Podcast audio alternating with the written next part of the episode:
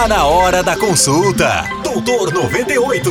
É a 98 FM cuidando da sua saúde.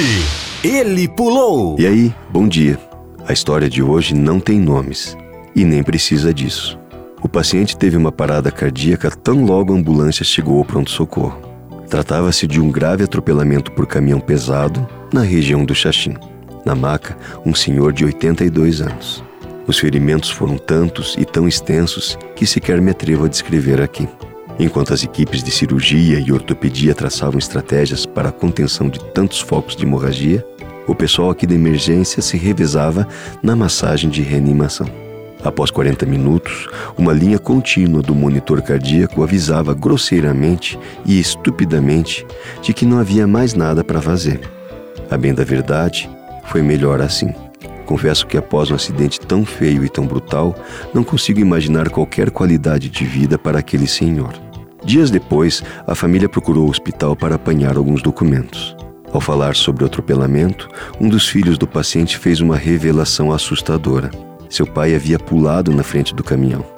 Engenheiro aposentado, fazia alguns meses que o idoso apresentava-se deprimido e isolado. Naquela manhã, após uma discussão em casa, saiu dizendo que se jogaria debaixo do primeiro caminhão que aparecesse. Pelo visto, ele estava falando muito sério. Dentro da medicina, celebramos a vitória da vida todos os dias. Particularmente, não conheço satisfação maior do que ver nossos pacientes recebendo alta, com a perspectiva de uma vida longa e plena pela frente. Por isso mesmo, essas histórias nos arrebentam por dentro.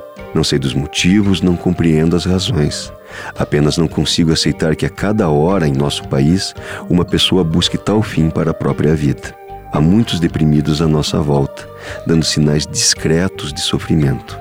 São pessoas que merecem ser ouvidas, que precisam ser acolhidas. Se você não está bem, talvez seja o momento de falar ou de buscar um colo. A vida não é simples, pelo menos não acho que ela seja, mas eu lhe peço, não pule fora dela. Pessoas que precisam de ajuda emocional podem telefonar para o número 141 do Centro de Valorização da Vida. Pense nisso. Até a próxima.